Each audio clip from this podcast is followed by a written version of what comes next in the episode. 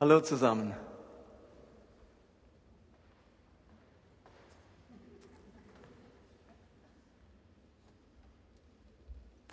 Ich hoffe, dass ihr heute, so wie die letzten Sonntage, Gewinn zieht aus diesen Predigten. Und letzten Sonntag habe ich zu ihnen gesagt, hey, ganz viele Leute kamen und fanden es echt toll. Dann habe ich gefragt, was heißt viele? Dann habe ich nachgezählt, es waren zwei. Ihr Lieben, zwei sind schon viele, weil man oftmals gar nichts hört. Und insofern bin ich immer dankbar für Feedback. Ähm, heißt nicht irgendwo im Neuen Testament, teilt allerlei Gutes mit denen, die euch das Wort Gottes verkündigen. Ähm, ich erwähne das einfach mal zwischendurch, weil man viele Stunden dran sitzt, manchmal 20 Stunden die Woche mit dem Halten einer Predigt. Und ähm, dann ist es interessant, wenn man rausfindet, ähm, haben Menschen einen Gewinn davon oder nicht. Und wir bekommen viel, viel Mail und Dank von außerhalb, von überall her auf der ganzen Welt, aus der eigenen Gemeinde, äh, oftmals ganz wenig. Der Prophet im eigenen Lande. Und insofern hoffe ich, ich hoffe es einfach, dass ihr viel Gewinn draus zieht und dass es euch hilft, im Glauben zu wachsen. Wir sind nämlich mitten in einer Predigtserie zum Thema ehrlich mit der Bibel leben. Und Jetzt haben wir schon 20 nach. Die Uhr fehlt auch hier auf dem Sims. Ich muss irgendwie heute wissen, wie viel Zeit ist. Denn ich habe mir viel vorgenommen. Heute müsst ihr euch so richtig konzentrieren. Also ich kann euch jetzt schon garantieren, ich hätte aus der Predigt zwei Predigten machen müssen. Aber weil ich diese Woche oder am nächsten Wochenende in die Ferien gehe und es wäre dann mindestens fünf Wochen, bis ich wieder ähm, drankomme oder vier Wochen mit oder das Thema dann bringen könnte. Deswegen packe ich jetzt alles noch in eine Predigt. Ähm, und ich hoffe, ihr kommt mit. Also Köpfe hoch, Herzen auf, Ohren auf. Heute ist unsere dritte Predigt und ich stelle heute auch wieder ehrliche Fragen zur Bibel, Teil 2. Und ich fasse ganz kurz zusammen, was wir letzten Sonntag behandelt haben. Da haben wir uns schon mal vier Fragen zur Bibel überlebt. Nämlich die eine Frage war, ist die Bibel glaubwürdig? glaubwürdig überliefert. Und wir haben, glaube ich, gesehen, dass sie das am besten überlieferte antike Buch der Welt ist. Wir können sicher sein, dass der ursprüngliche Text der Bibel ähm, wirklich für uns bewahrt wurde, wenn wir heute in der Bibel lesen. Dann war die zweite Frage, ist die Bibel wirklich Gottes Wort? Und da habe ich euch gesagt, das ist am Ende eine Glaubensfrage. Das muss jeder für sich entscheiden. Für mich persönlich ist die Bibel zu 100 Prozent Gottes Wort von der ersten bis zur letzten Seite. Glaube ich, dass all das, was in der Bibel steht, genau das ist, was Gott in der Bibel haben wollte. Dann war die dritte Frage, wie steht's mit, den, mit der Entstehung der Bibel? Wer hat die geschrieben? Ist, ist das alles so klar? Und ich habe dann geantwortet, ich finde diese Fragen zweitrangig. Wann ist der Galaterbrief geschrieben? Stammt der wirklich von Paulus? Wer hat das Lukas-Evangelium geschrieben? Und stehen die fünf Bücher Mose von Mose? Diese Fragen sind für mich zweitrangig. Ähm, wichtig ist, dass egal wie es entstanden ist und in welchem Jahr, es ist und bleibt Gottes Wort. Völlig unabhängig davon, wer der genaue Autor war, vor allem dort, wo es vielleicht auch gar nicht angegeben ist. Und die vierte Frage war, ist nur die Bibel wichtig? Und ich habe den Glauben mit einem Akkord verglichen, auf dem, zum Beispiel auf dem Klavier. Und da ist die Bibel der Grundton, die wichtigste Note. Aber ein Akkord besteht aus mehr als einer Note. Deswegen haben wir gesagt, dass wir neben der Bibel auch noch den gesunden Menschenverstand brauchen, die Tradition unserer Glaubensgeschwister hinter uns, links und rechts von uns und den Geist Gottes. Nur so erklingt unser Glaube in den schönsten Tönen. Und heute komme ich zur Frage 5 und 6. Okay, seid ihr angeschnallt? Gut. Die fünfte Frage lautet, ist alles in der Bibel wahr? Wurde die Welt in sechs Tagen erschaffen? War Jona drei Tage im Bauch eines Fisches? Ruht die Erde auf Säulen, wie es im Hiobuch beschrieben wird? kreist die Sonne um die Erde, wie es im Josua-Buch erwähnt wird. Hm. Ist alles in der Bibel wahr? Ich glaube, dass sich unsere Zeit so entwickelt hat, dass wir eine sehr eingeschränkte Vorstellung davon haben, wann etwas wahr ist. Lass mich das einen Moment erklären. Unsere menschliche Existenz, unser menschliches Leben, das ist zutiefst geprägt von unterschiedlichsten Erfahrungen. Erfahrungen wie Leidenschaft, Kämpfe, die wir kämpfen, Liebe, Hass, Rache, Furcht, Mut, Hoffnung, Enttäuschung, Erfolg und Scheitern. Das sind so ganz wesentliche Grunderfahrungen unseres menschlichen Lebens. Realitäten unseres Lebens. Und schon immer, schon immer während der Menschheitsgeschichte haben Menschen Sprache benutzt, um diese Realitäten, diese Erfahrungen zum Ausdruck zu bringen und zu beschreiben. Sie haben diese Erfahrungen ausgedrückt durch Geschichten, Symbole, Mythen, Metaphern, durch alle möglichen Sprachformen. Diese Geschichten und diese Metaphern, die wurden immer weiter erzählt, um die Bedeutung von menschlicher Erfahrung zu vermitteln. Väter haben ihren Söhnen Geschichten erzählt, um menschliche Grunderfahrungen zu vermitteln. Großväter ihren Enkeln, Lehrer ihren Schülern und so weiter. Nehmt zum Beispiel folgenden Satz. Das ist eine schwierige Entscheidung, denn zwei Herzen schlagen in meiner Brust. Zwei Herzen schlagen in meiner Brust. Habe ich jetzt wirklich zwei Herzen in meiner Brust? Wie funktioniert der Blutkreislauf mit zwei Herzen? Überlebt man, wenn eines dieser beiden Herzen aufhört zu schlagen? Dieser Satz macht deutlich, dass etwas wahr sein kann, ohne wörtlich wahr zu sein. Manchmal fühlt man sich eben, als würden zwei Herzen in einer Brust schlagen. Man kann sich nicht entscheiden, weil man beide Dinge wertschätzt oder lieb gewonnen hat oder sie für unverzichtbar empfindet. Zwei Herzen schlagen in meiner Brust. Das ist wahr, das stimmt, obwohl es wörtlich nicht wahr ist. Mir hat einmal jemand nach der Geburt seines ersten Kindes gesagt, es sei, als würde das Leben noch mal ganz neu beginnen. Hat sein Leben wirklich neu begonnen? Nein, es lief genauso weiter wie bisher. Aber trotzdem stimmt das.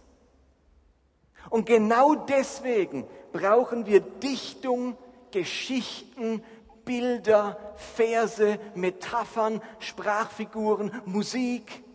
Sie helfen uns, die Wahrheit eines Ereignisses, die Wahrheit eines Moments zu beschreiben, die nicht durch bloße Fakten ausgedrückt werden können. Versteht ihr das?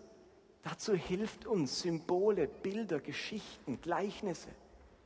Diese Art der symbolischen und bildhaften Sprache, die nenne ich jetzt einfach mal dichterische Wahrheit. Okay? Dichterische Wahrheit. Und jetzt ist in der Vergangenheit etwas Entscheidendes passiert. Das hat vor allem bei den Griechen begonnen, aber dann auch bei vielen anderen Völkern. Man fing an, über Mathematik zu reden und zu forschen. Plötzlich gab es so Dinge wie Zahlen, Präzision, Formeln, Geometrie, Logik.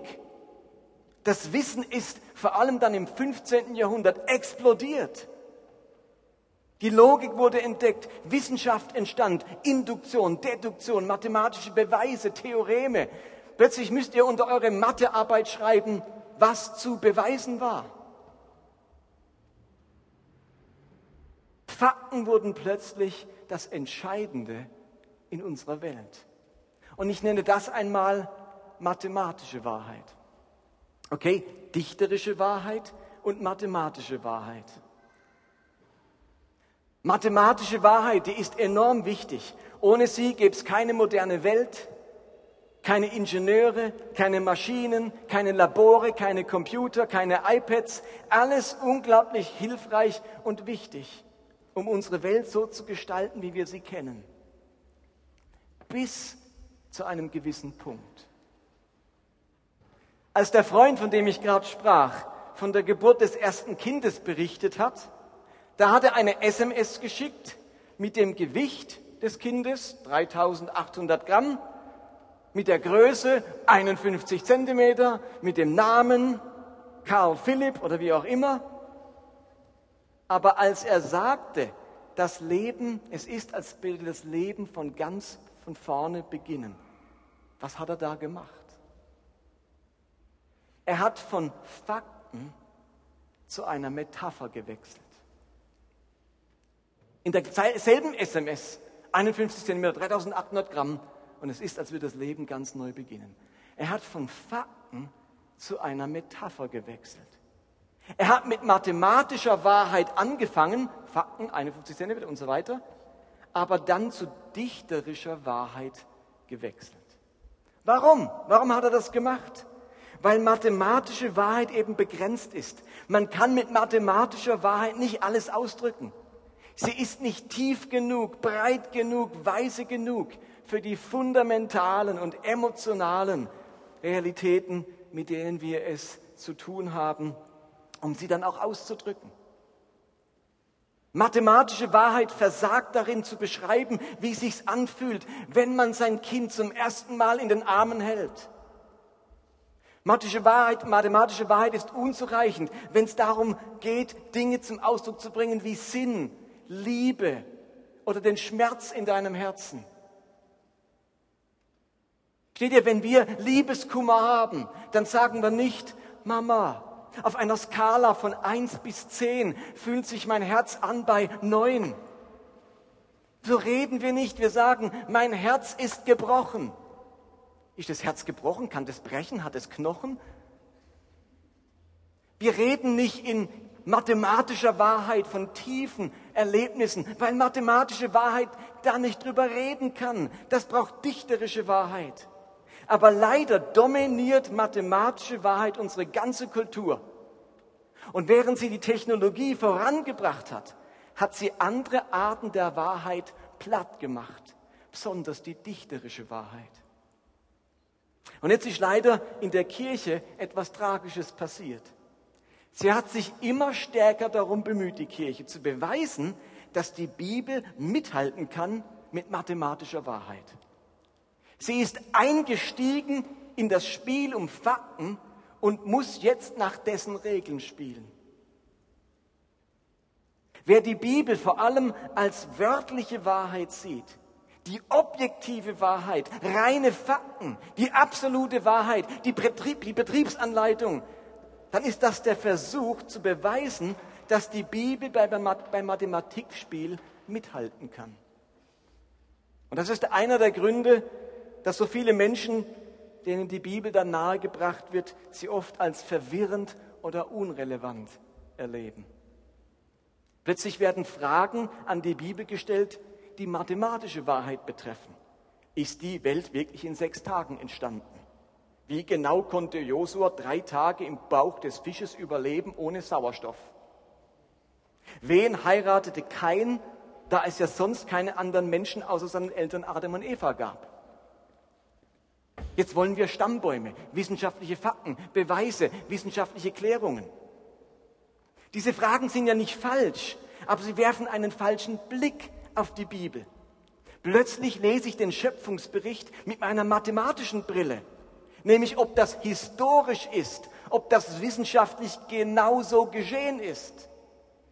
Und ganz schnell übersieht man die Botschaft, die diese Geschichte eigentlich erzählen will.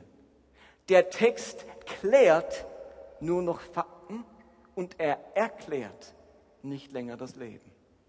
Versteht ihr? Der Text, wenn ich mathematische Wahrheit im Kopf habe, muss er Fakten klären, anstatt dass er das Leben erklärt. Plötzlich muss man die Bibel historisch und wissenschaftlich beweisen. Und kann man den Beweis nicht antreten, steht die ganze Bibel in der Gefahr, unglaubwürdig zu sein. Die Bibel ist dann wie eine große mathematische Gleichung, die plötzlich komplett falsch wird, wenn auch nur eine Zahl nicht stimmt. Habt ihr zusammen gehabt bei einer Mathearbeit? Eine große Rechnung und an einer Stelle habt ihr die falsche Zahl geschrieben und alles ist falsch. Wenn eine Zahl falsch ist, wird die ganze Gleichung falsch. Und genauso ist unser Denken über die Bibel. Wenn eine Geschichte nicht stimmt, wenn das mit Adam und Eva nicht stimmt, wenn das mit Jonah nicht stimmt, dann ist die ganze Bibel hinfällig. Dann ist die ganze Gleichung falsch. Deswegen im Denken der mathematischen Wahrheit muss es alles bewiesen werden, alles nied- und nagelfest sein. Von Adam und Eva über Jona, über äh, Hiob, über alles, was in der Bibel steht, muss nied- und nagelfest, wasserdicht sein, historisch gesichert, erforscht, archäologisch bewiesen, sonst ist die ganze Bibel hinfällig. Aber könnte es nicht sein, dass die Bibel in einer ganz anderen Liga spielt? beinhaltet sie nicht vielmehr dichterische Wahrheit, wodurch mathematische Wahrheit in ihrer Fähigkeit über das Leben zu sprechen, über seinen Sinn, seine Bedeutung, seine Höhen und Tiefen überhaupt nicht mithalten kann. Ich denke, die Bibel ist vor allem eine Bibliothek von Büchern mit dichterischer Wahrheit. In der Bibel gibt es viele Fakten, viele Orte, Menschen und Ereignisse. Aber in vielen geht es der Bibel um dichterische Wahrheit, um tiefere Wahrheiten, die den Sinn des Lebens betreffen und das Königreich Gottes, das eben nicht von dieser Welt ist. Jesus greift einmal die Geschichte von Jona auf im Neuen Testament. Er greift die mal auf und er sagt er, so wie Jona drei Tage im Bauch des Fisches war, muss der Menschensohn drei Tage im Bauch der Erde sein vor seiner Auferstehung. Also Jesus klärt gar nicht, ob Jona wirklich im Bauch war. Er nimmt es eben als Bild für seine eigene Auferstehung. Also Jesus macht gerade das, er legt keinen Beweis an. Übrigens, das mit Noah hat dann, Jona hat dann ganz genau gestimmt, das war genauso, weil sonst könnte ja jetzt, äh, könnte ich ja nicht drüber reden, über meine, äh, das müssen wir jetzt aus dem Jona machen. Der Jona ist nur ein Symbol für seine eigene Auferstehung. Oder, wir waren jetzt in Ferien in Cincinnati über Ostern und gerade an der Grenze zu Kentucky gibt es das Creation Museum. Da haben sie ein großes Museum gemacht, wo das Museum versucht, den Beweis anzutreten, dass die Welt genauso wie in Genesis 1 und 2 beschrieben erschaffen wurde. Ein Riesenmuseum, Creation Museum. Und die Idee ist, wenn wir beweisen können, wir müssen beweisen, dass der Schöpfungsbericht stimmt, wir müssen alle Wissenschaftler überzeugen, wir brauchen gute Argumente, sonst ist die Bibel nichts wert für die Leute. Und dann macht man ein Creation Museum. Aber vielleicht will der Schöpfungsbericht gar nicht so sehr die Frage klären, wie historisch, wissenschaftlich, geologisch und so weiter die Welt entstanden ist. Vielleicht will sie mir eine Geschichte erzählen über Menschenwürde, wie Gott über mich denkt, welche Bedeutung ich in seiner Welt habe, wie Beziehungen funktionieren sollen, wie wir zueinander hingeschaffen sind und so weiter. Ganz andere Fragen behandeln. Die Bibel ist Gottes Wort. Jedes Wort darin stammt von Gott. Aber sie ist nicht primär ein Buch mit mathematischer Wahrheit, sondern mit dichterischer, poetischer Wahrheit. Sie erzählt Geschichten, deren Anspruch nicht ist, dass sie historisch bewiesen werden müssen, sondern deren Anspruch es ist, dass sie Gottes tiefe Wahrheiten erzählen, die unser Leben treffen, erklären, verändern und erlösen. Ich muss die Bibel nicht dauernd retten angesichts all den Wissenschaftlern und Biologen und Historikern, die die Bibel in die Arena der mathematischen Wahrheit ziehen wollen. Ihr Lieben, hat es Adam und Eva wirklich gegeben? Gab es eine weltweite Flut? Sind hier wirklich alle Kinder gestorben? Ich weiß es nicht, ob das faktisch und historisch genauso war. Aber wisst ihr, was ich weiß? Ich weiß, was diese Geschichten für mein Leben, für meine Gottesbeziehung, für meine Krisen, für meine Würde, für meine Sicht der Welt und für meine Lebensführung bedeuten. Das weiß ich. Ob sie historisch wahr sind, weiß ich nicht. Aber ich weiß, was sie für mich bedeuten was Gott zu mir spricht mit all diesen Geschichten. Für viele ist die Bibel nur dann Gottes Wort, wenn sie von Anfang bis Ende unwiderlegbare historische Fakten beinhaltet. Wird eine der Fakten angezweifelt, geht die ganze Kraft dort hinein, durch irgendwelche Forschungen und so weiter, die Bibel doch zu beweisen, dass sie mithalten kann mit dem Anspruch mathematischer Wahrheit. Und wisst ihr was? Gleichzeitig haben wir es verpasst, einer nach Sinn nach Bedeutung, nach Bildern und nach Spiritualität verlangenden Gesellschaft die Geschichten der Bibel so zu erzählen, dass sie ihre Sehnsucht nach echtem Leben und echten Antworten stillt. Ein wichtiger Satz. Ich glaube, wir beschäftigen uns viel zu sehr mit der Frage, ob die Geschichten der Bibel wahr sind, anstatt zu überlegen, welche großen und göttlichen Wahrheiten die Geschichten erzählen wollen. Habt ihr das? Sagt es nochmal. Wir beschäftigen uns viel zu sehr mit der Frage, ob die Geschichten der Bibel wahr sind, anstatt zu überlegen, welche großen und göttlichen Wahrheiten diese Geschichten erzählen wollen. Die Bibel ist also ein Buch mit vielen Fakten und mit noch viel mehr Geschichten, die in Form von poetischer und dichterischer Wahrheit Gottes Willen, Gottes Wesen und die großen Antworten auf unsere Lebensfragen beschreiben. Das ist meine Antwort auf die Frage, ist alles wahr in der Bibel? Ja, es ist alles wahr, aber nicht alles mathematisch, mit mathematischer Wahrheit wahr, sondern auch mit dichterischer Wahrheit. Und damit komme ich zur letzten Frage. Könnt ihr noch? Nämlich die Frage, wie nimmt man denn jetzt die Bibel ernst? Wie nimmt man die Bibel ernst? Ausgehend von dem, was wir gerade eben gesagt haben, wird ja deutlich, dass die Bibel ernst nehmen nicht immer bedeutet, die Bibel wörtlich zu nehmen. Das ist jetzt eine steile These von mir. Ich sage, Bibel ernst nehmen ist nicht gleich Bibel wörtlich nehmen. Die Bibel ernst nehmen heißt nämlich für mich, sie verstehen wollen, mich von ihr trösten und leiten lassen und ihr gehorsam sein wollen. Aber es gibt genügend Texte in der Bibel, die durch das wörtlich Nehmen in ihrer Bedeutung gerade nicht ernst genommen würden. Also wörtlich nehmen wird manchmal bedeuten, die Bibel gerade nicht ernst zu nehmen. Ich mache euch ein Beispiel. Lukas 14, Vers 26 sagt Jesus, wenn jemand zu mir kommt und hasst nicht seinen Vater, Mutter, Frau, Kinder, Brüder, Schwestern und dazu sich selbst, der kann nicht mein Jünger sein.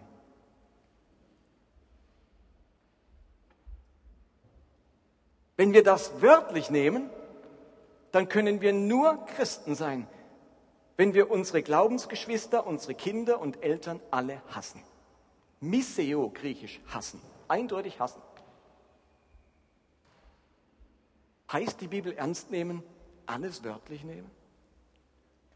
Wenn wir diesen Vers wörtlich nehmen, würden wir Jesus nicht ernst nehmen. Das wörtlich Nehmen dieses Verses hassen würde in die Irre führen. Es geht vielmehr um die richtigen Prioritäten und den richtigen Stellenwert der Menschen in unserem Leben. Das ist die Idee, was Jesus sagen möchte. Aber er will nicht sagen, hasst alle um euch herum, sogar euch selber. Darf nur noch Gott übrig bleiben, alle anderen müsst ihr hassen.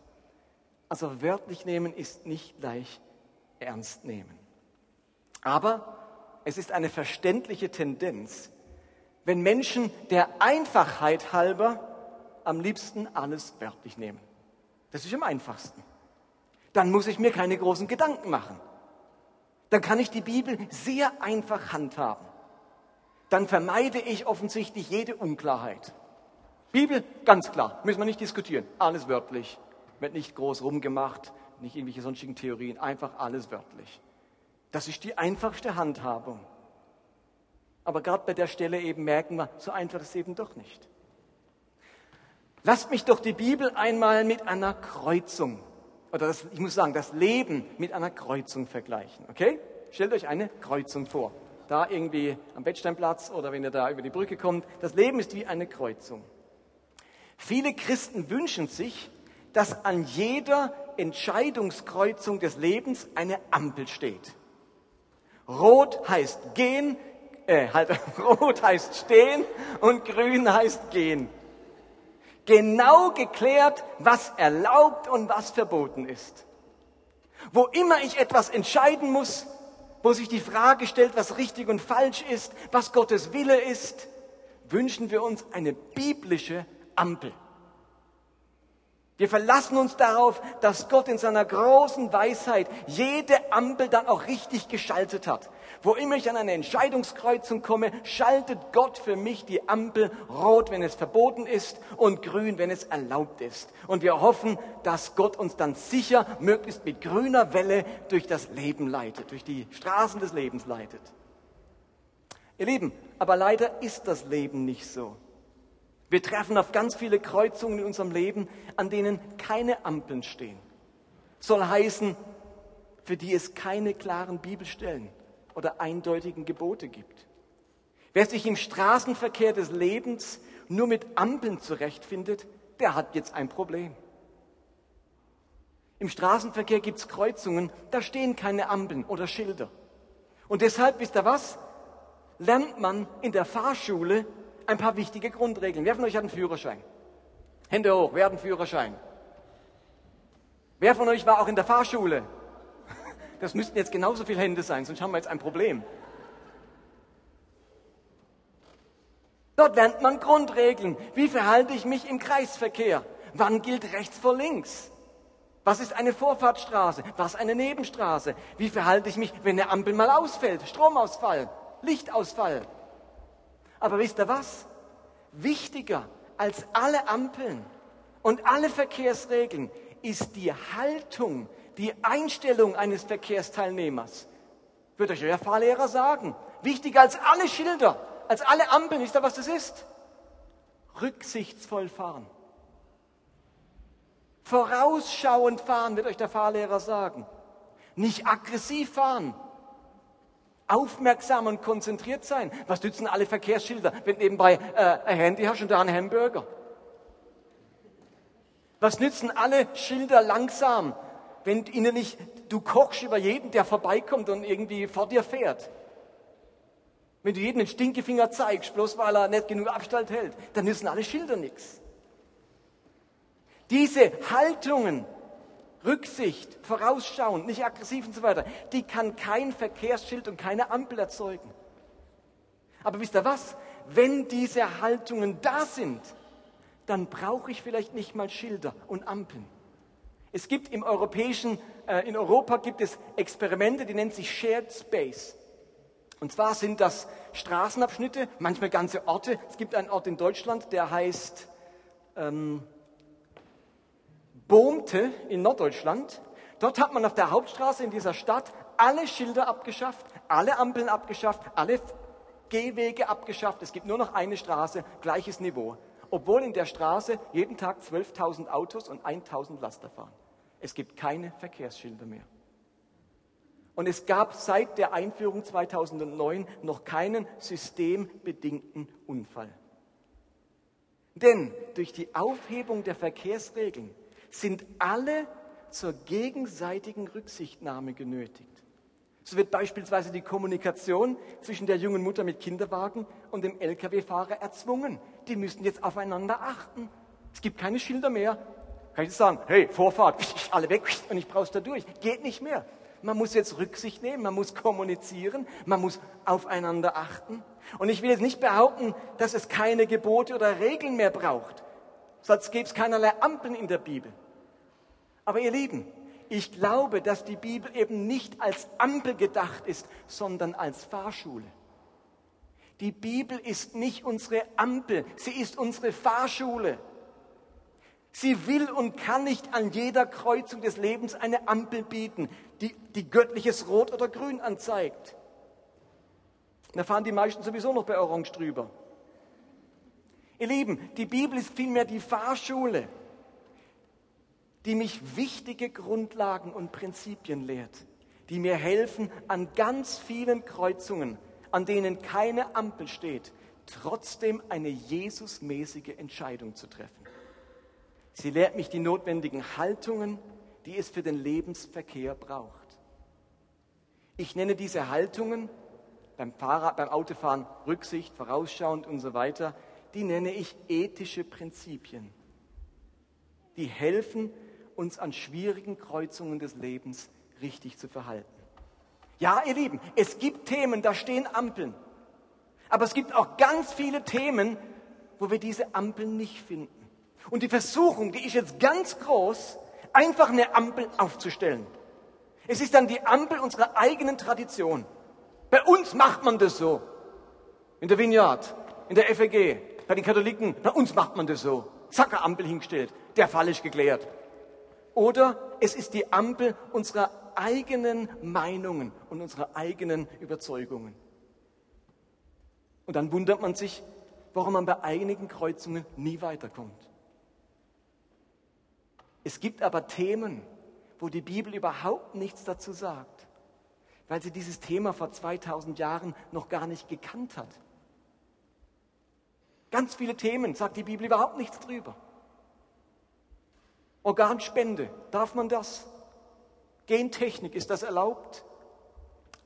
Astronauten zu einem anderen Stern fliegen, darf man das? Es gibt ganz viele ethische Entscheidungen, Sterbehilfe, ganz viele Themen, die tauchen modern auf. Dann müssen wir entscheiden, ob das eine Kreuzung ist mit rechts vor links, ein Kreisverkehr, eine Vorfahrtsstraße oder eine Nebenstraße. Und es gibt auch Themen, da stand bisher eine Ampel, die aber jetzt außer Betrieb ist. Und jetzt müssen wir, alle Verkehrsteilnehmer, entdecken und entscheiden, wie in Zukunft an dieser Kreuzung gefahren wird. Wir müssen anfangen, miteinander zu kommunizieren. Ich möchte euch ein Beispiel geben von einer Kreuzung, wo früher eine Ampel stand, die jetzt außer Betrieb ist. Was meine ich damit? Ein gutes Beispiel sind die Speisegebote im Alten Testament. Dort stand für ganz viele Speisen die Ampel immer auf Rot. Ihr wisst, was ich meine. Man darf kein Schweinefleisch essen, kein Blut und so weiter. Ganz viele Speisen, Levitikus Kapitel 11, die ganze Liste für all diese Speisen rot, Ampel rot. Und jetzt kommt Jesus und setzt diese Ampel außer Betrieb. Plötzlich gibt es kein generelles Verbot mehr für bestimmte Speisen. Markus Kapitel 7 und er erklärte alle Speisen für rein. So, trotzdem darf ich nicht einfach alles essen. Trotzdem darf ich jetzt nicht einfach alles essen. Es gibt nämlich jetzt völlig neue Kriterien, was ein Christ essen darf. Im Römerbrief da haben die Christen entschieden, auf Gläubige mit schwachem Gewissen Rücksicht zu nehmen und daher kein Fleisch zu essen, das mal einem Götzen geopfert wurde. Das haben die im Römerbrief entschieden, in Rom. Wir schalten bei Götzenopferfleisch auf Rot.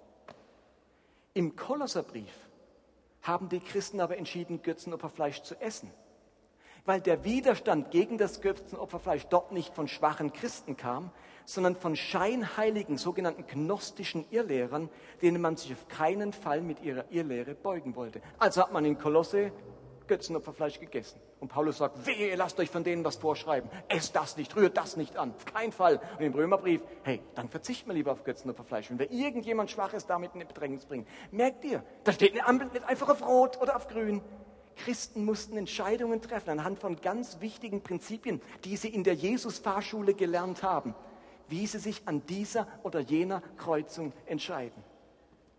Und ich möchte zum Schluss an dieser Stelle noch einmal diejenigen ethischen Prinzipien formulieren, die sich aus der biblischen Fahrschule herausarbeiten lassen und die uns Orientierung geben an den vielen Kreuzungen, an denen wir eben keine Ampel vorfinden. Und ich mache das im Schnelldurchgang, okay? Wir haben darüber schon ein paar Predigten gehalten. Ich halte es für wichtig, es immer wieder zu erwähnen. Wenn ich sowas behaupte, dass die Bibel keine Ampel ist, sondern eine Fahrschule, dann müssen wir immer wieder hören, was sind denn die entscheidenden Haltungen, die wir brauchen, um durch das Leben gut durchzukommen und nicht an jeder Ecke einen Unfall zu bauen.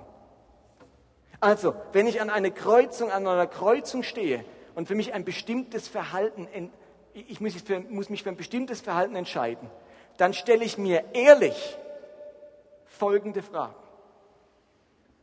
Das sind diese Haltungen, die ihr jetzt braucht. Erstens, ist mein Verhalten, für das ich mich entscheiden möchte, liebevoll, barmherzig und rücksichtsvoll? Ist mein Verhalten liebevoll? Für Jesus ist die Liebe und das Erbarmen das Allerentscheidende und das Wesentliche in seinem Leben. Für ihn lassen sich alle biblischen Gebote im Gebot der Nächstenliebe zusammenfassen. Jedes Verhalten muss sich an diesem Maßstab messen lassen. Ist es liebevoll und barmherzig? Augustinus sagte dazu, liebe und tu, was du willst. Der wer liebt, der wird nichts Falsches tun. Das zweite ethische Prinzip, fördert mein Verhalten das Leben und die Seele oder schadet es dem Leben und der Seele? Das heißt, Mein Verhalten muss zu größerer Freiheit führen und darf nicht in Unfreiheit und Abhängigkeit führen. Es muss meinen inneren Menschen oder den eines anderen stärken und ihn nicht schwächen. Macht es den inneren Menschen kaputt oder blüht der auf und gedeiht dabei bei diesem Verhalten, für das ich mich entscheiden möchte? Was nützt es, sagt Jesus, wenn jemand die ganze Welt gewinnt und doch Schaden nimmt an seiner Seele? Die dritte Frage, die wir uns stellen, wenn wir eine Entscheidung treffen müssen, ist, ist meine Motivation die Ehre Gottes? Ist meine Motivation die Ehre Gottes? Das heißt, ist mein Verhalten von der inneren Haltung geprägt, dass Gott dadurch geehrt werden soll? Will ich Christus groß machen? Verhalte ich mich so, dass das Königreich Gottes dadurch groß wird und gebaut wird? Bewege ich mich mit dieser Entscheidung zu Christus hin und er bekommt Ehre oder von Christus weg? Und die vierte und letzte Frage, die wir uns stellen, das vierte Prinzip ist, bin ich ehrlich und wahrhaftig dabei? Mit diesem Verhalten, für das ich mich entscheide, bin ich ehrlich und wahrhaftig dabei. Muss ich mich vor Gott und Menschen verstellen oder verbergen mit diesem Verhalten? Treibt es mich in die Heimlichkeit? Führt mein Verhalten zur Heuchelei? Oder bin ich mit meinem Gewissen und meinem Glauben Gott gegenüber aufrichtig? Und ihr fragt mich jetzt vielleicht zu guter Letzt, aber Martin, das kann man doch jetzt ausnutzen. Ist die Gefahr nicht, dass jeder seine eigenen Regeln aufstellt? Natürlich. Natürlich ist das eine Gefahr. Wer sich nicht wirklich bemüht und das Ganze oberflächlich macht, leichtfertig, der nimmt vielleicht manchem die Vorfahrt und trifft falsche Entscheidungen an wichtigen Kreuzungen. Vielleicht bauen wir sogar einen Unfall. Aber wisst ihr was? Wer es nicht ernst meint, dem nützen auch Ampeln nichts. Wer keinen Bock auf Gehorsam hat, der stoppt auch nicht bei einer roten Ampel. Habt ihr das schon mal gemerkt? Und alle Verkehrsschilder schützen nicht davor, dem anderen die Vorfahrt zu nehmen oder den Stinkefinger zu zeigen. Da, da hilft kein Verkehrsschild. Das ist eine Frage von Haltung. Und die muss natürlich immer stimmen. Also, für mich ist die Bibel nicht das Verzeichnis der himmlischen Ampeln, sondern es ist meine Fahrschule, in der ich ständig, und deswegen will ich sie lesen und hat, muss eine große Rolle in meinem Leben spielen, weil ich in dieser biblischen Fahrschule ständig das Verhalten Jesu im Straßenverkehr erlernen kann. Ich möchte nämlich so fahren wie er. Ich möchte so entscheiden wie er. Ich möchte sein Wesen so gut kennenlernen und verstehen, dass ich auch an ganz neuen Kreuzungen, auf die Jesus nie gestoßen ist und auch nicht die Apostel, trotzdem ganz im Sinne meines Fahrlehrers entscheiden und abbiegen kann. In mir regiert dann nämlich nicht der Buchstabe, sondern der Geist. Darum brauche ich die Bibel, dieses Buch voller Wahrheit, voller mathematischer Wahrheit und noch viel mehr in besonderem Maße voll dichterischer Wahrheit. Und darum möchte ich euch alle einladen, mit Hilfe dieses großartigen Buches zu besseren Verkehrsteilnehmern zu werden.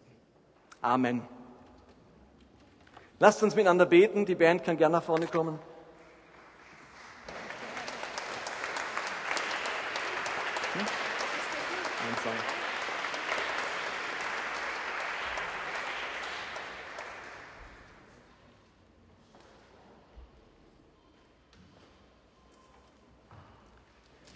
Es ist eine Minute vor sieben. Ich habe es euch gesagt, es geht ein bisschen länger. Wir singen noch einen Song. Seid ihr dabei? Lasst uns aufstehen zusammen. Ich spreche noch ein Gebet und dann singen wir welchen Song?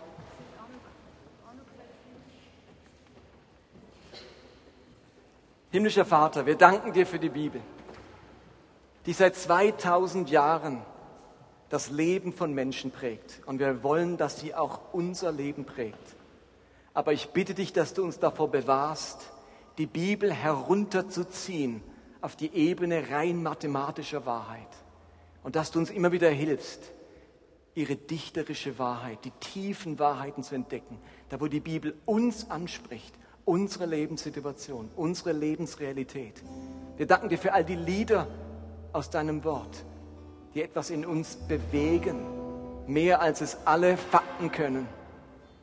Bitte ich, dass du in uns einen Hunger nach der Bibel wächst und wenn wir sie lesen, dass wir sie erleben als unser als dieses Buch, wo uns Jesus beschreibt, so wie er gelebt, gehandelt, gefahren ist. Schreib uns deinen Willen ins Herz. Schenk uns immer mehr von dir und deinem Wesen und deinem Geist in unser Leben durch dein Wort. Amen.